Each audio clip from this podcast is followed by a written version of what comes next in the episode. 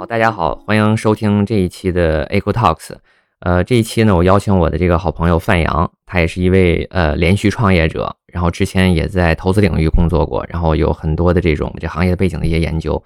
呃，我们一起来去聊一下这一期是保健的这种食品，就大家应该接触就越来越多，还有这种或者我们叫它功能性食品，但可能它不是呃原来老的这种保养概念，而是一种呃而是一个全新的这种面对年轻人的这种啊保养理念。范阳，介绍一下你自己吧。谢谢 Rocky 的邀请，我是范阳。呃，我今年在做一个面向年轻人的这个健康呃消费品的品牌。我之前是 Elsewhere 的创始人，从二零一七年开始做上一家公司。呃，在之前我在这个纽约做早期投资。今天很高兴能跟 Rocky 来聊一下这个年轻人的健康和养生的话题，包括大家当下如何来保持自己的身心健康，还有我们对这个市场的一些观察。呃，从中国到美国，还有日本一些跟膳食营养、跟功能性食品，还有医疗健康领域的一些公司，所以期待我们后面有非常好的火花的碰撞。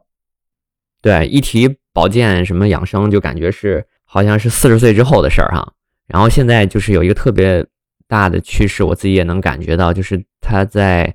就特别快速的年轻化、本地化。我了解你之前是做投资嘛？你在这个领域，在投资领域，然后又自己是连续创业者。然后我其实特别好奇，就是你你的思考模型是什么？就是比如说你当你接触到一个这样全新的领域，然后也非常有热情想投入进，就你怎么去用什么方式去看这个一个一个这样新的市场？前二零一五年回国之前，我最后一个工作是在纽约的一个早期基金。但是当时那一年的时候，我其实已经就就是一直酝酿在思考，就是下来如果要做自己的创业公司，要做什么。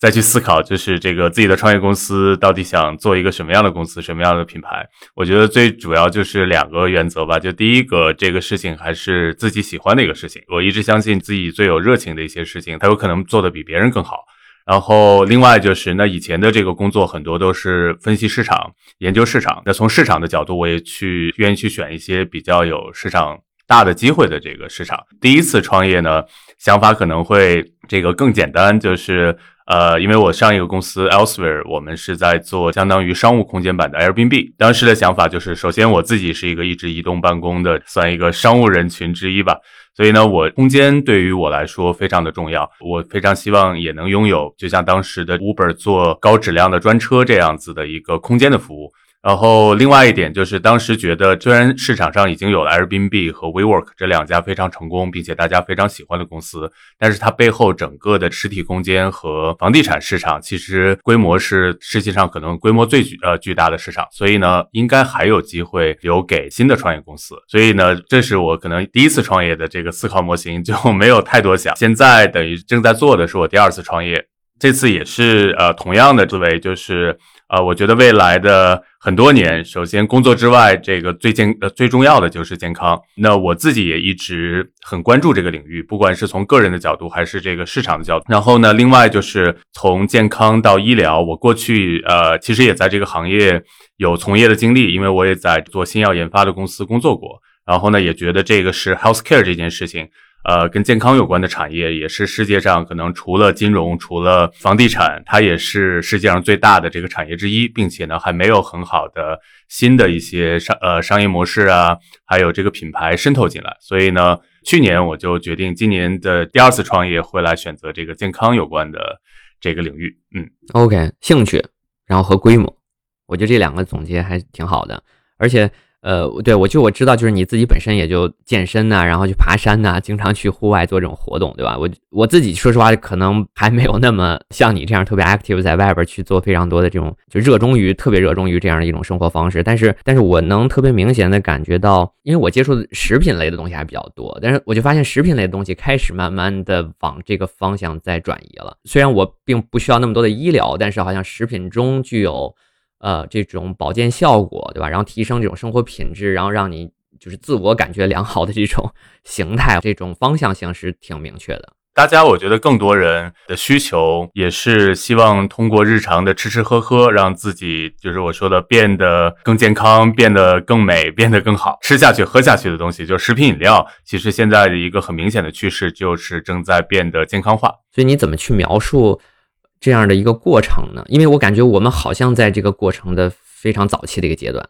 首先，我觉得对中国人来说，本来就是民以食为天，就是吃这件事情，食物这件事情，就是我们日常生活当中到我们的生活方方面面可能最重要的一件这个事情。过去那可能比如说我们日常吃的食物，其实有很多不健康的元素。那现在整体的这个社会，尤其是疫情之后，大家的这个健康意识提升了以后，呃，很多人也会。关注自己日常的饮食习惯，以及反思一下自己的平常吃的东西，对于中国来说，这也会有一个契机。然后，另外一点就是从市场的角度，你会看到从美国、从国外到中国，然后包括像我们的近邻这个日本，其实食品饮料行业一直有非常多的这个革新。上一次我给一个朋友说，我觉得现在的这个食品行业变得很像就是很多年前的互联网，因为可能我们最近看到的更多的这个创新。包括很有创意的一些创新都来自于食品饮料，所以呢，可能未来的未来的很多年，就是我们现在呃才刚刚开始这个阶段，包括可能比如说十年以后，我们吃的很多的东西都会和现在可能会很不一样，包括我们现在觉得很新颖的一些概念，呃，以后都会变得就是非常日常。我不知道这个比喻是不是恰当，就如果说互联网产品其实特别强调的是。嗯，就是它的功能性。就如果你用一种技术实现了在一个场景下的一种赋能吧，或者是它的功能性，它就是用户本身使用它的功能性。就现在我们的我接触到非常多产品，其实在强调功能性，就强调对它如何去满足在特定领域下面的一一个能力啊，这也是好像有一个有意思的对比。嗯，是的，现在的其实你看，呃，不管是食品还是呃这个生物制药，还有医疗。其实很多的 technology 也正在发生在这个领域，就是和这个领域融合。就是我们以前讲到科技的时候，可能更多的是互联网技术、通讯技术，但是现在其实很多的技术的这个渗透和融合也发生在就是从呃最上游的生物制药、这个医疗科技到现在的食品科学，包括很多其他的跨学科的融合。然后我记得上次你还谈到了就是关于日本市场。我我觉得这个是特别让我好奇的一个话题，而且日本、美国，然后还有中国本土，就是其实它是非常不一样的这种文化，还有自己的国情，但是它在某些方面又有非常多的借鉴和融合。就是你怎么看这三个市场的差异性？我之前呃在研究这个跟健康有关的这个产业的时候，可能更多的。呃，我会去看美国市场和日本市场，包括美国的公司和日本的公司，我也研究很多。我觉得日本的市场从社会的结构、呃人口、我们的生活习惯，其实和中国会更靠近。就是我觉得整个的从食品饮料到以后的大健康的市场，呃，中国也会越来越更像日本的发展。然后美国呢，我觉得。呃，最值得学习的是，呃，全世界呃的创新其实还是以美国为引领的。所以呢，美国的很多的公司，你会发现它的，比如说他们呃如何来重新去解构一个行业，重新来去创造一些颠覆性的商业模式，包括他们在做的品牌是非常天马行空的。用一个词来形容，就非常的迪士尼化，就是这些品牌就是非常的有想象力。嗯，确实是我在美国这边最近就接触那个。Hims Hers 这个品牌，这应该是 最近非常火的独角兽这品牌了，非常多人在聊它。而且，呃，对，其实你对它也有挺多的研究。然后我其实给我老婆生日礼物买的这个，就是 Hers 的一对一个套装，对对。然后我就想这个试试看，就是买它那个啊，有一个维生素，然后还有那个护发水、洗发液啊，对，就这么一个套装。对，然后我自己还是感受挺深刻的，就整个过程，就是买完之后呢，就是我我老婆就用了，用了之后，说实话，就是没有太明显的感觉，而且过一段时间呢，她还她可能有一些这个过敏的反应，然后就导致就其实没有用下去，但整个就是体验过程，呃，我觉得还是挺有意思。就是当我下完单之后，接着马上就有嗯一个市场专员就给我发了封邮件，跟我说，哎，呃，我们特别希望听到你的声音。然后就希望你参与到一个社区里边，然后把你的反馈告诉我们。然后如果你拍了一张，呃，那个就是你使用前和使用后的照片，就尽量好的照片，然后给他们，允许他们在任何市场环境下去做商用，那么你就有机会去加入到他们的一个 community 里边。然后这个 community 实际上是他会给你一些免费的试用装，然后来作为回报。但是他要你要允许他用你像那个 Insider 那样，对对对，然后他要允许用你的照片来去在 Instagram 上，在各种社交媒体上去使用它。而且他给我发了两封邮件，就是一个对对方叫 Community Manager 好像是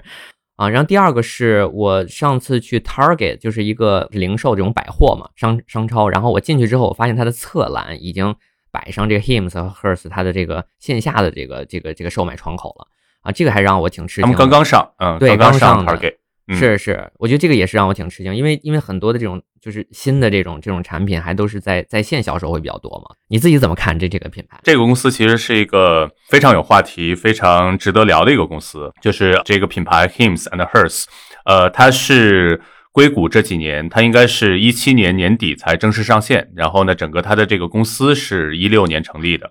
呃，这个品牌一句话来讲，应该是一个面向年轻的都市男性和女性的保健和个护的一个品牌，就是男男生线就叫 Hims，然后女生线叫 Hers。呃，这个品牌其实它的母公司是一个投资加品牌孵化公司，叫做 Atomic Ventures，其实是一个更有意思的一个案例。他们是个硅谷的公司，然后呢，几个呃创始人、合伙人都是之前做互联网出身的连续的创业者，然后他们觉得当时一个很大的机会就是在美国的这个大健康市场，就是从这个 healthcare 到。呃，营养保健到个人护理啊，这整个这么大的一个市场里面，其实存在一个机会，几乎还没有一个很成功的面向年轻一代消费者的一个新兴的品牌。因为基本上在美国也都是非常传统的一些品牌，比如说像卖保健品的 GNC 啊，然后呢还有这些大的制药公司辉瑞啊、强生啊，还有就是呃很多的这个食品饮料公司和一些比较小的这个创业公司，所以呢，他们呃也是系统的。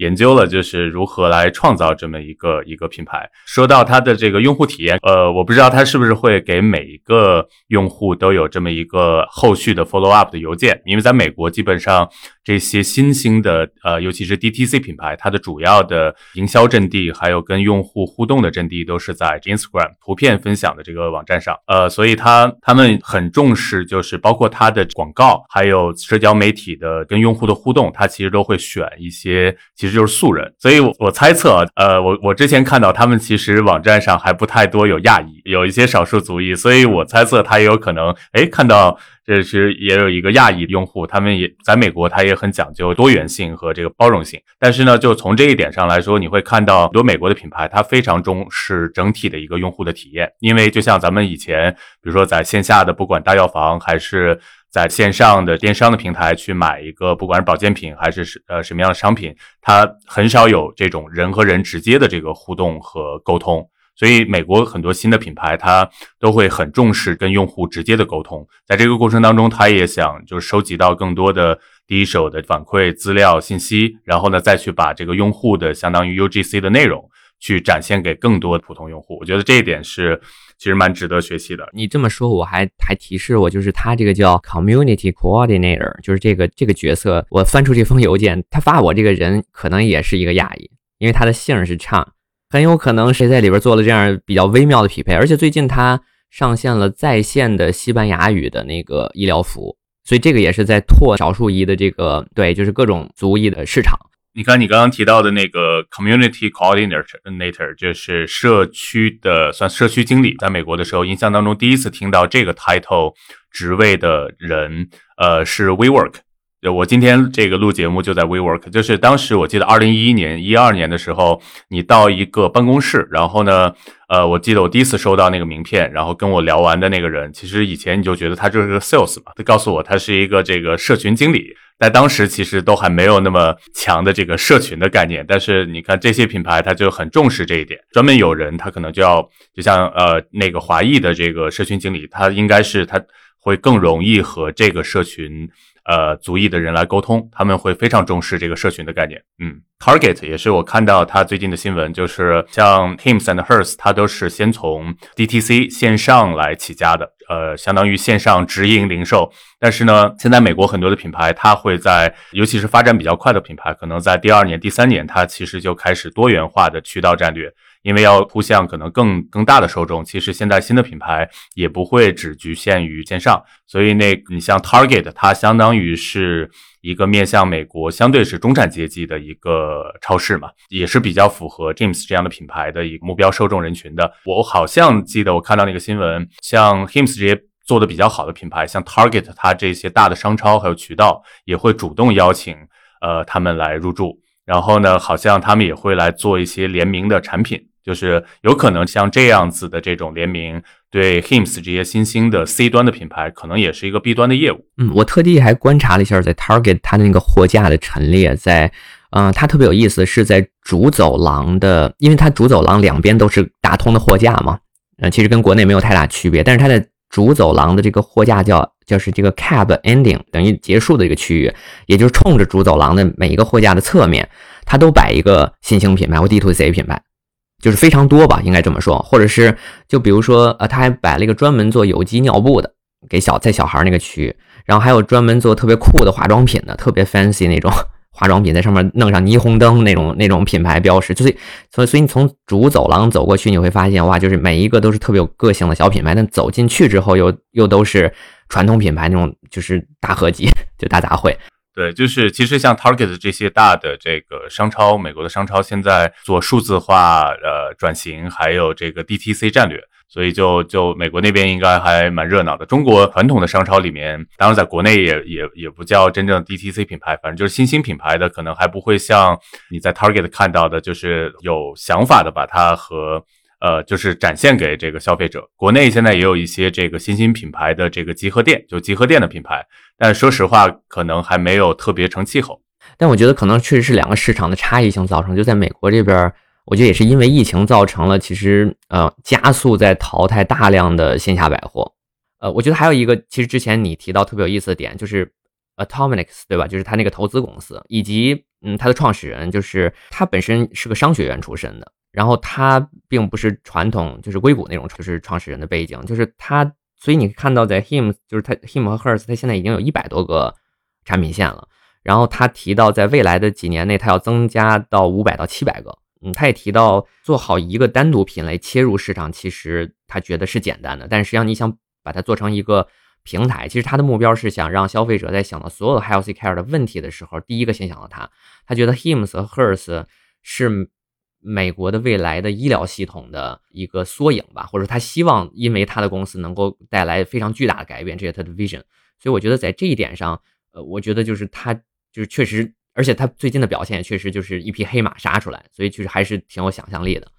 对，我觉得呃，Tomic，呃，他们这家公司就是他的最早应该是一个主要的创始人 Jack Abraham，他其实也不是很典型的商学院的人，因为呢，他和包括他的相当于同学沃顿的同学，后来是这个 Hims CEO，他们两个相当于都是辍学生，就是也没准备好好读商学院，就是不是循规蹈矩的 MBA 毕业。所以他们也是当时辍学，就是去加入了创业公司，自己创业去了。所以呢，他们还是比较像硅谷的那个 做派的，然后也是很年轻，二十多岁就去做创业公司了。Atomic 的主要的创始人 Jack，他其实是可能背后的整个的大脑。就是他，我记得我看一个采访文章，他自己就说，他就是想法非常多的人。他觉得他这样的人，就是与其做一个 idea，他可能更愿意同时把很多 idea 做出来。对，所以呢，他们在最早做这个公司的时候，也去思考，就是想创造什么样的一个公司，能更好的去做创业和创新这件事情。他觉得现在硅谷的这几年的这个 innovation system，整个创新的系统，其实已经呃越来越不管用了，就是 it's broken。所以呢，呃，我觉得美国的很多的创业者，呃，非常值得学习的一点就是，他都会他在做一件事情之前，会非常呃愿意去解构和重构一件事情。这就跟这个 Elon Musk 造火箭一样，他觉得就是火箭这么复杂的这个 rocket science，但是其实你都可以把它拆解去理解了，并且把它重新做一遍。那重新做的时候，其实可以比这个领域可能最专业的人可能做的还会更简单更好。对，所以我觉得他们当时的一个想法也是，就是在可能一六一七年的时候，在硅谷，就是虽然当时一六一七年其实很像很像这个这两年的国内，就是呃刚刚这些呃新兴品牌在美国就是 DTC 品牌刚刚。呃，兴起就是一六一七一六到一八是美国的这个 DTC 品牌的一个相对比较顶点的一个一个时间，但他们可能会比别人更多想一步，就是呃，我怎么创造一个公司能让做创业到早期投资这件事情，就是整体的这个 ROI，就是我成功的概率更大，然后呢，可能我做这件事情效率更高，然后带来的回报可能也会更大概率变得更好。对，所以呢，他们先是应该是几个哥们儿坐在一起，在想咱们怎么做这个公司的这个模式，然后呢，一层一层推导，对，然后再来研究市场，市场又有什么样的机会？因为他们这四个主要的这创始合伙人之前都是有创业的背景，虽然不是特别成功的创业者，就是 Jack Abraham 主要的创始人，他之前应该相对比较成功，他是上一个公司是七千五百万美金把这个叫 Milo.com 卖给了这个易贝。所以他自己本来也就在硅谷做天使投资，但是呢，他这四个人共同的特点下来不是安于做天使投资人的，他们一直在看机会，就是还是想创业的。呃，想当连续创业者的这个人，包括他们自己，其实我的观察，他都是属于产品型的创始人，就是他们不只是可能观察市场有很好的 idea，对商业模式的理解，他们是自己很愿意上手来去做这个产品和公司的。对，所以他们呃，美国过去呢。也有很多人有这个想法，就是我想做一个新型的，不管是投资公司，还是一个新型的孵化器，还是一个新的新型的品牌公司。但是其实做出来的人也非常少，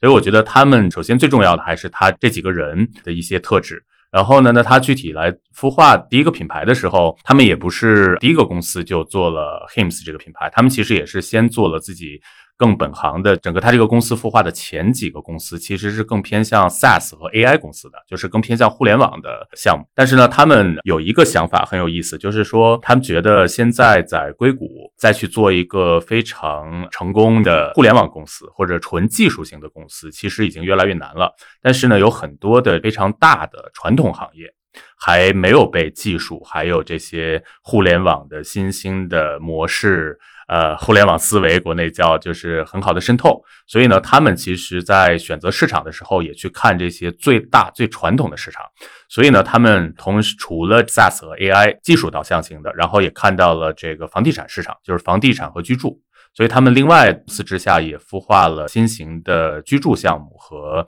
房地产创新项目。但是呢，他们自己的呃两个主要的创始人就是这个 Jack Abraham。和 Teams 现在的 CEO Andrew，他们两个也是同学，决定自己上手来操作的是这个美国的大健康市场，该在美国叫做 Health and Wellness。它不只是呃身体健康，它更多的是呃身心健康。所以美国现在也非常喜欢这个词，就就是这个 Wellness 这个词。所以美国整个的大健康市场现在的它的外延的范围也越来越广。确实是我还看到一个一个说法叫 Wellness as healthy care。就是把一种健康的理念提前的，就是不要等到 health care 的时候，你再去想 health，越早去开始考虑自己的健康问题就越好。而且现在产品实际上就都是在服务于年轻人的。你分享给我他的那个 podcast，我觉得有几点特别有意思，就比较微观的几个点。就一个是我其实我就特别也特别好奇的，就是如何零到一这么大的一个市场，但实际上里边有已经有非常非常巨大体量的玩家。然后其实每个品类都占满了各样的产品，但仍然能杀出黑马来。而且其实国内也是同样的情况，对吧？就是包括在日本，早期也都是同样的情况。那这个创新如何从零到一呢？我觉得这个是挺有意思的话题。你看他提到他们的切入点，第一个是确实他是从宏观层面看了非常多的问题，再回到自己就下海捞鱼，对吧？就也得发现具体的这些痛点。就第一个是这个行业足够大，然后没有被科技颠覆，而且。他提到，其实医疗健康领域今天，即使在美国，也不是以用户为核心的。就其实真的是这样，就是我自己的亲身感受，就是挺差的，在很多方面个体感受是非常非常差。我相信很多人都会有这样的感受，不管你是预约啊，还是这种整个的这个拿药啊各种方式，还有整个的保医疗保险体制，都是嗯不不友好的。呃，当然国内其实也是一样，就是它是另外一种不友好。所以其实整个医疗体验都并不是，或者健康整个的体验都不是围绕用户展开的，这是宏观层面。然后从微观层面呢，他刚开始切入几个点，一个是脱发，还有这种啊就是节育，还有性健康这个领域，其实都是难以启齿的主题。他说他跟刚开始他的投资人在聊的时候，在场的一些人就是他们在聊这个话题都很难，但是发毛了，对对，没法这个没法聊这个话题，但是。但是又是每个人都会遇到的问题。他说，其实这个遇到这些问题，呃的这个人的比例是非常非常高的。他相信，就是在座的当时跟他聊的非常多的投资人里边，就肯定有这样的问题的人。但是在桌面上没法说这个，所以他说，如何去把去撬动这个市场，其实就回到了市场沟通。他说，他发现在他跟投资人或者跟他朋友在聊他具体做的事情的时候，一个幽默的切入点，一个让大家都能哎，就是发出笑声，一起聊起来，就是放松下来，并且开始进入这个话题的时候，讨论的时候，才能把沟通转向方案。否则就是大家总远在一个尴尬的角度上，就是说不出真心的话来。所以我觉得他这个洞察是特别棒的，所以这个就贯彻到了他整个在品牌沟通角度，如何用仙人掌，对吧，来去隐喻，如何用这个。对一双无形的这个手来去隐喻，就是就当时就是非常风靡整个互联网，就甚至他提到，呃，就是有人看到仙人掌就会想到他们，就在一段时间里面。然后，所以这种就是这种洞察，然后用一种幽默的沟通方式来来去来去撬动一个就透明化的这种沟通，然后难以启齿的话题，我觉得这是特别棒的一种想法，而且就是他能够落实到具体的操作方案上，而且他提到好像是他的合伙人还是里边的一个。对，就他们这个 executive team 里面的人，就就亲自去拍那个广告，就刚开始第一版，他们自己就去拍，就去参与进来，就亲身的去呃参与到产品和整个品牌建设里边。我觉得这个都是让人印象挺深刻的。其实我就挺好奇，就说从你的角度，怎么就是从零到一这个点，觉得有哪些方式？对吧？或者说怎么样能够抓住一些小的契机，开始这个这个点呢？我当时也听了一些他的那创始人的采访。二零一六年，他的几个创始人就有想法去做一个新的这个健康的品牌，但是呢，整个这个 Hims 这个品牌上线，其实二零一七年的年底。就相当于快二零一八年才上线，所以它其实前后也有两年的相当于准备的时间。那在这两年内呢，它其实也做了很多的，一个是比如说资源整合，因为呢，呃，他们的创始团队里面应该一开始也没有像医疗制药，比如说保健呀这些行业的比较资深的人，所以其实是一个外行做内行的事情。那他们应该也花了很多的时间去研究这个市场，包括去找到比较好的一些这个合作伙伴，然后了解这个领域的供应链。然后呢，他们还做了就是互联网公司，尤其是硅谷的公司非常擅长做的事情，就是市场的测试和后来的 growth hacking。呃，我猜测啊，因为我也很多的细节肯定咱们也不会了解。看完整个这个 healthcare 的市场，可能会发现有非常多的机会，你能做的切入点反而有可能是会很多。那怎么来选一个比较好的路径？那他们这个公司呢是非常重视数据说话的，就是他很多的这个决策点都会做 A/B testing。但这个 A/B testing 不是机械的 A/B testing，它一定是辅助你的主观决策。但是他们，尤其是美国的公司，它会很多时候，因为它的很多数据工具，比如说分析工具和营销工具，其实是非常成熟的，所以它很多决策点能去快速的通过实际的数据反馈来去做测试。我记得他当时提到，他们一开始，比如说它的供应链可能有二十种左右能去推向市场的这个，比如说药品。这些药品呢，它所对应的用户的需求和关注的问题，其实都是关注度比较高的。比如说，从皮肤、头发，呃，这个男性的性功能，女性的这个节育、避孕，然后再到可能比如说口腔、更年期、疼痛。但是他们呃，就是会来做，比如说虚拟测试，他迅速的会把这些产品做成，比如说虚拟广告，投放在呃 Instagram、Facebook 这些的呃社交广告媒体平台上。然后根据实际的用户的点击反馈和后续的 follow up 的这个调查来决定得出，就是我们这个品牌一开始的产品路线到底应该怎么来推。就这一点，其实我当时听到也给我蛮多的启发。就是它其实底层还是一个非常硅谷的一个公司，再到他们后来，他们是非常呃擅长做所谓的 growth hacking，就是他在可能预售的阶段就知道。第一批目标用户是大概什么样的？呃，什么样的人，以及到哪里找到他们？我觉得这是特别棒的一个洞察。另外一个点，我觉得也很值得学习，就是关于品牌沟通。我记得你提到过，他用了四家供应商来去做他整个品牌，但其中有一个特别，嗯，有一家公司叫 Jlan，他们是在纽约的一个广告事务所。然后是主要来去定义了它的品牌沟通的一个策略，而且这家公司实际上自己也转型成做 B to C 产品的一个孵化公司了，也非常神奇啊。然后，而且我后来看到他们还做另外一款有 CBD 的这个成分的气泡水儿，他们其实这些公司都混在一起，都都之间有一些关联性。但是就回到品牌这个话题，我觉得包括 Jlan 这家非常已经非常成功的一个一个品牌公司的转型成一家。自己就下海也去做这个 D to C 品牌，就证明其实，在确实我们都也能亲身感受到，就是最近影响大家的这些，啊，不管国内外的这些品牌，其实颜值都非常高，就设计感是非常足够的，就这绝对是它的一个啊品牌，就是它整个品牌故事当中最重要的、特非常重要的一个环节吧。呃，在这块你自己有什么感受吗？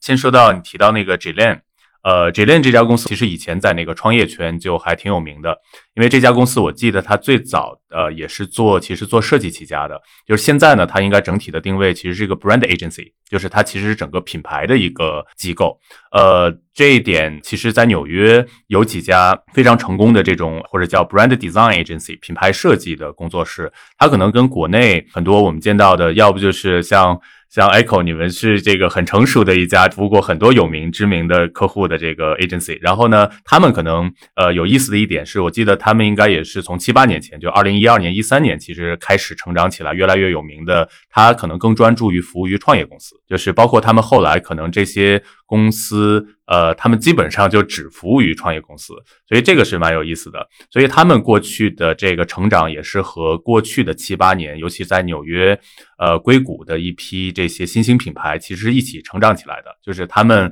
可能帮助很多品牌做了从零到零点一的这个过程。所以呢，他后来也会在这个圈子之内越来越有名。呃，可能很多的成功的 DTC 品牌，像包括像卖床垫的 Casper。然后前前些年的这个 Warby Parker 环保鞋，呃，Old Birds 基本上都是纽约的两三家品牌 agency 帮助做的。所以这个 J Line 这家公司，呃，它应该是一九年就从一个乙方的公司、服务型的机构，变成了一个自己是一个品牌集团。我之前在我的那个个人公众号里写过这家公司，因为我觉得他们的案例也非常有意思。就是它其实转型的一个契机，也是一个自我的，算一个这家公司和它的创始人还有他的员工的一个人生阶段的一个转型吧。在那篇文章里起了一个标题，就是这家公司其实是对抗过劳时代。就是他们当时在博客里就提到，就是过去的十年，他们服务了很多的成功的品牌公司，基本上美国可能最有名的一些公司、创业公司都是他们的客户。但是呢，他们也去反思，就是他创造的这些品牌里面，反思了很多这个意义层面的事情，就是比如说消费主义。比如说哪些品牌真正现在看下来，十年以后是真正非常有意义，以及对人们的生活有影响和改变的这个公司。然后另外一点就是，他就说他的很多员工，像呃做设计公司、做创意公司，我知道是非常辛苦的，可能二十多岁，就是很多人都是在他的公司待了七八年，现在都是三十多岁出头了。然后很多人的人生呢，他的员工也正好到了一个阶段，有些人是刚结婚，有些人也在。其实可能到了，比如说瓶颈期，所以他们也想给自己一点新的挑战，所以呢，就做了一个还是比较大胆的决定，就是从乙方公司自己下海来做品牌了。包括他们也去思考，就是他做的自己做的这个品牌一定要非常的就是有意义。所以呢，他成立的这个新的公司就是把 J Lane 基本上就关掉了。呃，然后呢，新的品牌公司就叫做 Pattern，Pattern 相当于是一个品牌的母公司，他们再去在这个母公司之下孵化 DTC 品牌。那我就说，整个驱动他们的其实是比较强烈的一个对人生意义、工作意义的思考，还有这个价值观。所以这家公司现在看起来，尤其是可能放在国内的语境，它的这个想法和做法可能就就更小众了。包括他们呃，第一个产品做的是厨具。对，cookingware 就是他们觉得厨具这件事情，它的一个理念就是让人们享受日常的生活。那做饭这件事情是大家越来越缺失，但是它其实是一个很很连接人的一个事情。所以这是它整个可能孵化这个品牌是它整体这个公司理念的第一个表达。然后呢，它第二个品牌应该做了那个收纳。那收纳这件事情，其实它在美国也越来越受欢迎，尤其是那个日本的叫什么麻麻麻呃什么理惠，我忘记了，就是那个收纳女王，现在在美国就特别的红，有点像美国的李子柒。那当下其实你看也非常符合美国的这个呃生活状态和习惯，就是大家其实希望简洁和整洁。呃，不只是自己的居家，还有整个的这个生活状态。然后它其实也是一个我觉得非常注重健康和就健康生活方式的一个品牌，这点是蛮有意思的。我们可以把话题转向国内，就今天啊，包括你自己在做的这个创业的项目，就是品牌对于在这个赛道下其实非常非常重要的，就甚至它可能会高过非常多其他的赛道的这种重要意义，尤其是在初期。这种建立上面对，在这边你有什么样的一些想法和实践吗？就是刚才你也提到，就是就对你非常了解，对设计是特别特别关注的一个人。你对这样的要求也是非常高的。我觉得就是对于创业公司，尤其你刚起家的时候，大家也都不知道你，确实是你其实有没有品牌也没有那么重要，因为大家没有听过你的名字，也不太了解你。但我觉得对于早期的创业团队，对于一个新兴的事物，其实品牌是一个战略的问题。呃，不管是新的小的公司还是大的公司，所以它品牌本质上其实是差异化。尤其是我们更容易记住一些与众不同，就是很有个性、很有自己想法的一些人。所以呢，我觉得很多的创业团队品牌不只是很多人的理解就是营销，尤其是可能国内以前的呃大部分的公司呢，它都是由销售和渠道驱动的，或者是这几年的很多的公司它是产品驱动的，就是产品驱动已经是一个进步了。就是但是呢，这几年我观察到，尤其是越来越年轻的创业者，大家的品牌意识更强。在国内才越来越有土壤产生叫品牌驱动型的品牌，就是 brand-led brand，在国内还不太多，因为尤其是互联网的这个增长路径，其实也不太适合这种品牌型的公司的土壤。对，所以我觉得，呃，对于很多创业团队，在早期一定要有一个品牌的意识，你要能沉淀下来一些在品牌和销售数字之外的东西。那这个东西如果能沉淀下来，可能就是初期你的品牌。我觉得品牌的意义可能对这个赛道特别重要，在于就是它零到一的那个点，实际上就设立了一个你的坐标，就是这个坐标是一个啊，包含了你的价值观的坐标，包含了你的故事、你的团队以及创始人的这个人设，就是非常多东西可能会被综合在一个符号化的表达里面，然后在这里面，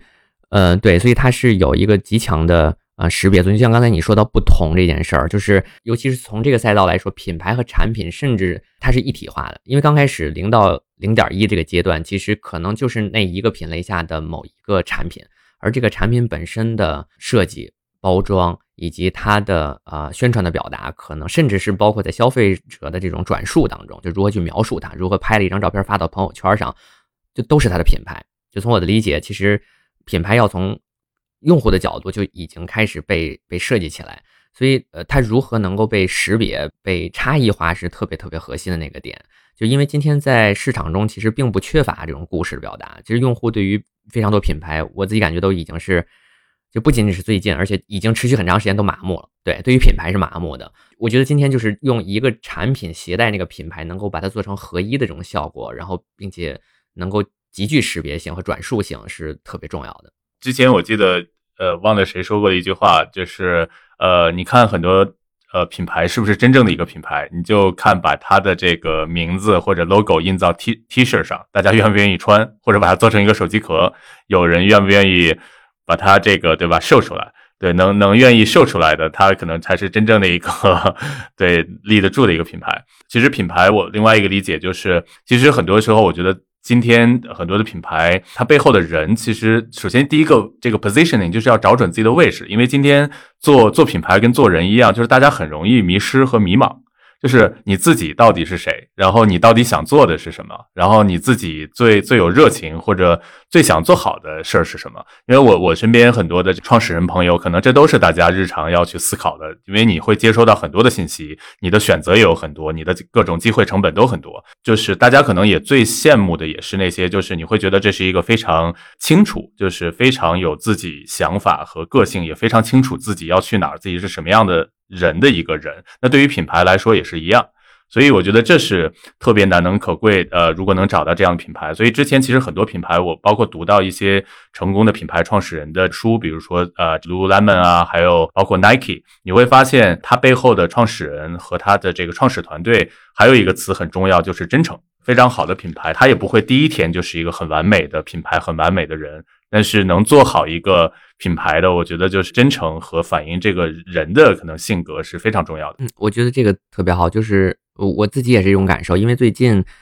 就为什么我们聊这个话题，是因为呃，就有非常多做这个领域的一些朋友，还有包括品牌，可能找到 A 口来去咨询一些相关品牌和产品的这种设计问题。然后我发现，在跟包括我们团队在跟对方创始人在聊的时候，就是你在聊一会儿，就很快的时间，你就基本能够知道。这个人的状态以及他想表达的核心的一些，嗯，你你可能用能用一些词汇描述的，而这些东西是特别难能可贵的差异点，就是那个就这个人和这个团以及他所吸引了一群团队所具有的一种特质，而这种特质实际上是特别自然的就传达到他的产品和它的品牌上的，而他需要的是如何把它这种差异性和品牌之间巧妙的连接起来。嗯，因为因为这些成功的产品以及被市场中已经被认可的就验证的一些一些想法和产品，实际上肯定有它成功的要素。呃，但是要用一种更视觉化、更情感化、更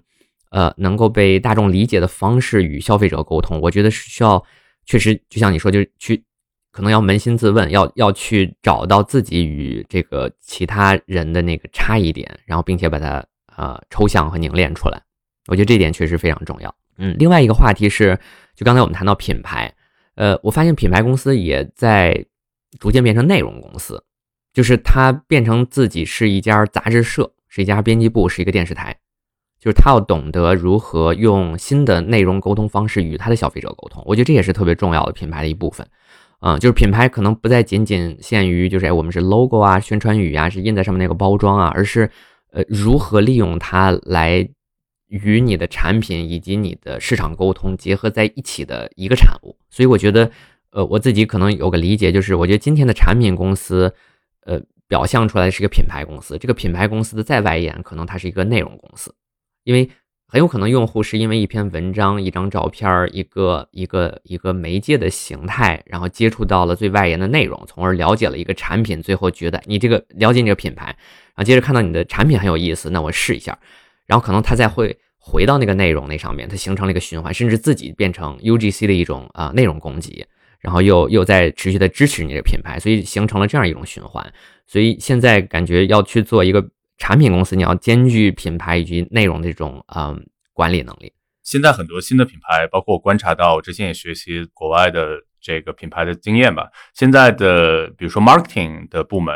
它更像呃一个新兴品牌的团队内部，它其实更像一个创意公司加媒体公司，就是不是以前只是这个营销对吧？传统的这个 outbound 呃 inbound 呃 marketing，个包括很多历史上成功的公司，比如说像红牛。对吧？红牛其实它是世界上可能最呃最厉害的，其实是它的体育营销，就是它就是最大胆、最酷、最有创造力的一个 sports marketing 公司。那产品这罐能量饮料其实也是它的，就是是一个载体，就像包括它也是最早把这么一个能量。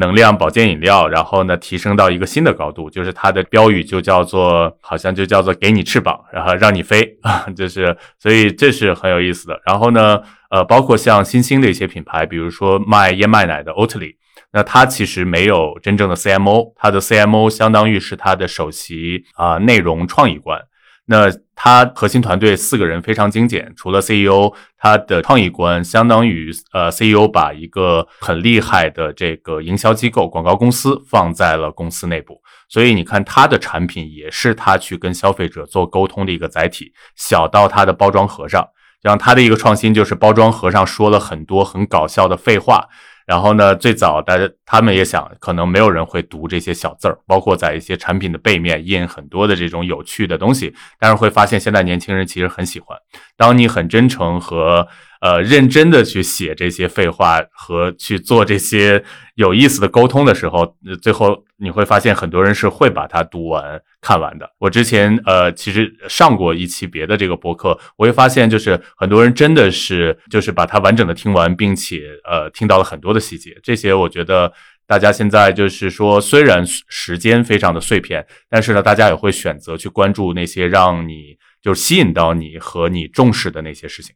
嗯，没错。其实这个让我就就稍微偏一点话题，但我觉得很有意思。其实就是在你零到零点一的过程中，实际上你追求的并不是规模效应，追求的应该是 stickiness，就如何让你跟你的用户之间，我觉得保持一种特别紧密的啊那种互动关系。就是你相信你的内容是有一小部分人非常呃热衷于去理解和去消费的，然后并且跟他们保持一个很紧密的互动关系，我觉得这这是特别好的一个点，确实。然后到下一个阶段，可能才是如何去把它呃放大，让更多人能够接受啊，然后能够能够去消化。对，聊完品牌，我觉得我们还可以再聊一下。产品本身，我觉得这应该是最硬核和最内核的部分了。就是如果我们聊这个赛道，今天在啊，就是国内这个市场上，整个这个趋势，我发现首先有个大的方向，就是确实大家都在讲成分，就包括成分党，对吧？就是有有这样的一种称呼出现，就大家都在看原理，然后再去看科学，再看技术。就很多公司，它它就是虽然今天在做的是食品，在做的是这种保健，还有包括就是女性的产品，它背后它都是个 tech 公司，包括不仅是在数据销售，还有这种流量层面，呃，而且是在产品本身的层面在用到技术。而一旦涉及到这块儿呢，它又变成了它是个物理性的，因为它就不太像互联网。你可以用到非常多，就是这种基建的设施，你去搭建自己的线上那种整个的呃解决方案。但是线下它就非常硬核的一些物理科学，然后还有这种实物的一些科学了。那那在这块儿你你是你是怎么看？就是你提到的一个观点是在于，其实它有不同层面的创新，对吧？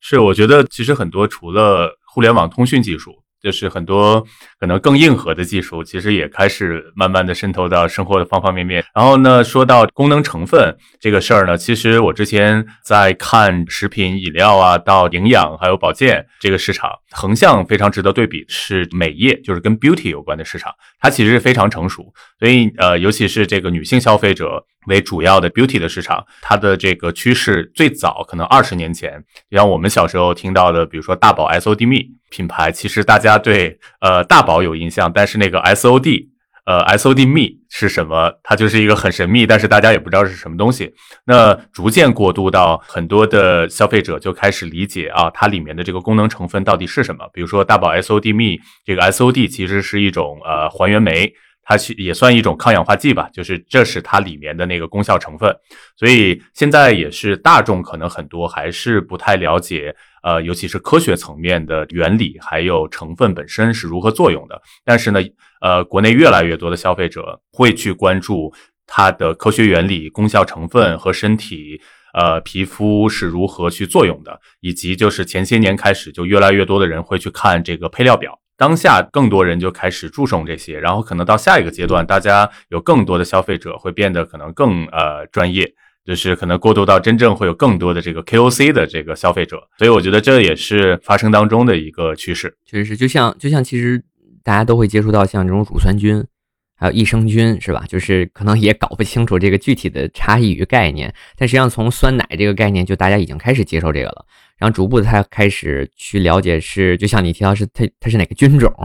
然后我们后来呃看了一下，研究一下，才明白它们之间的差异性，确实，然后才知道哦，其实还有更深的这种知识在里面。所以从前些年呢，呃，可能呃越来越多的听到这个名词，就像包括像京东健康啊这些大的电商平台上也开始出现一些国外的产品，尤其是像可能妈妈和小孩儿，呃，先会来去找一些。比较好的这个益生菌的产品，然后呃，那到现在，比如说我呃最近也经常喝的那个很好的一个酸奶的牌子卡士，你会观察到它的那个外包装，它会特别强调自己的里面的益生菌成分，还有一定的技术门槛，包括它会直接把那个相当于数据图，它在体内是如何帮助你消化的这个那张图都会印到那个包装上，可视化出来，对，可视化出来，让大家会觉得我是一个专业的、有一定技术门槛的、会有功效的一个。一个酸奶，我不是一个普通的酸奶，对，所以这其实也是当下呃越来越明显的一个趋势，就是呃吃的和喝的都会去添加很多的这个叫营养和功效型的成分，而且这些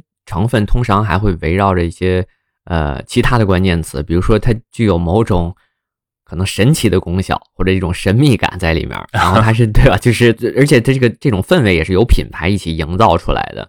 啊，但同时呢，它又具有一种科学的基础在里面，所以它的实验性，还有这种呃先锋角色，同时我觉得甚至是包含了某种容错属性，它都可能会在这类的这个这个产品里面所体现出来。对你提到这点，就比如说美国，呃，现在当下可能最火热的一个呃超级成分就是 CBD。就是 CBD 其实是呃大麻二酚，就是植物大麻成分里面的其中的这个有效物质之一。然后 CBD 呢，这个成分呃就在过去的十年，在美国就越来越受欢迎。就是可能过去的十年，在美国也很少有这个新兴的超级成分出来，所以有这么一个新的成分，你会发现现在的这个食品饮料到日常的一些保健品，呃，大的公司、小的公司都会把它添加进去，因为 CBD 它本质上其实就是一个植物提取物，植物里面的成分。那它一方面呢，它跟比较前沿的一些科学衔接的比较紧密，因为这个领域也一直有，比如说药用和医学的论文，去证明这个大麻里面的这些有不同的有效物质是对于很多呃疾病的治疗、疾病的预防是有好处的。呃，然后另外一方面呢，它在美国有一个文化的属性，因为呢，当下可能八零九零后会去。呃，喜欢 CBD 这个成分的人呢，他可能父母就是六七十年代的时候，他们是嬉皮士，就是那一代人，他们是会去抽大麻的，因为在当时社会，在当时的文化里面，这个东西代表的可能是反叛精神，代表的是自由，对，所以呢，这两个因素决定了可能社会上会产生一个超级成分。